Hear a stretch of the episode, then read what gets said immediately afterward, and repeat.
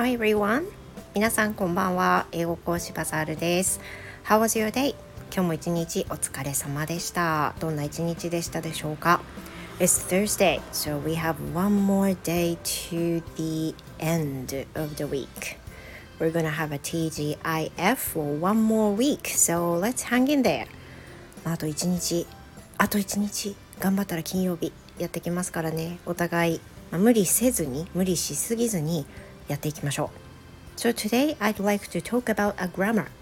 今日はですね、文法についてちょっと話をしたいのですが、with one, one of my students, um, there was a question saying he must have gotten in the building. He must have gotten into the building. 先日その生徒さんとの文法の授業の時にこんな例文が出てきました。で問題文の中にあったものでもう一回言うと He must have gotten into the building.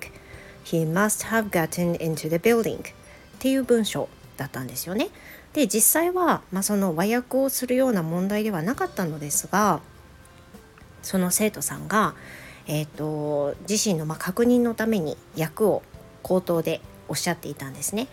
えーと先生これは彼はその建物に入らなければならなかったっていうことですか？っていうふうに言われてああ言ってくださってよかったっていうふうに思ったんですけどこれって割とあの間違いが多いものなのでここでもシェアしようかなというふうに思いました。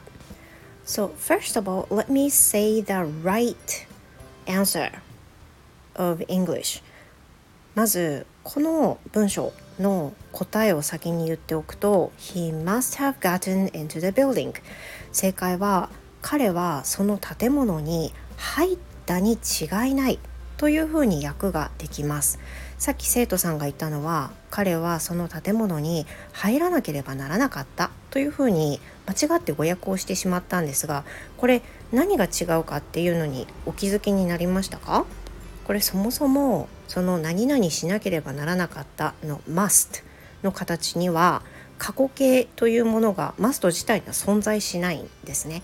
で存在しないっていうさっきあったじゃんっていうふうに考えられるかもしれないけど must っていうのは2つの意味があったことを思い出してください。一つは何々しなければならないですよね。You must study English right now. 今あなたは英語を勉強しなければならない。これは言えますよね。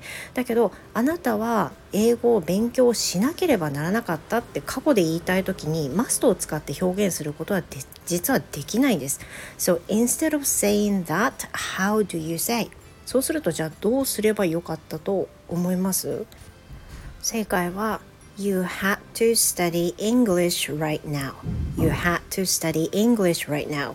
というふうに have の過去形。had had to.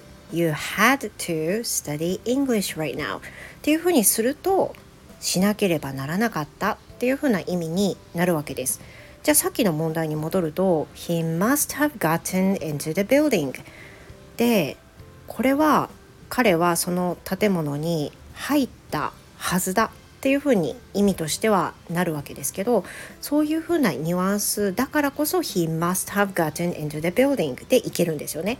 で仮にですよ仮にその建物に彼は入らなければならなかったって生徒さんが言ったような訳が正解だとするとこの表現じゃなくてじゃあどう言わなきゃいけないかというと He had to get into the building He had to get into the building というふうになるわけです。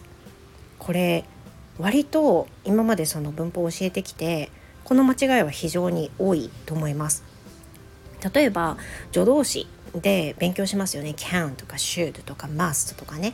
でその中で過去形にできるものと過去形にできないものっていうのがあって must の場合しなければならないっていう要素がある場合は過去形に must を使ってできない。でじゃあどうするかっていうと had to で表現しなきゃいけないっていうことは、まあ、会話の中ではね割と使う内容だと思うのでこれは覚えておいて損はないと思います。ということで今日は生徒さんとのレッスンの中で出てきたよく他の生徒さんでもよくある間違いについて指摘してみました。会話の中で非常に役に立つフレーズ、まあ、表現の仕方だと思うので是非復習して実際に会話の中で使ってみてください。Thank you very much everyone. 今日の配信はここまでです。聞いていただきまして本当にどうもありがとうございました。And I will see you next time. Goodbye!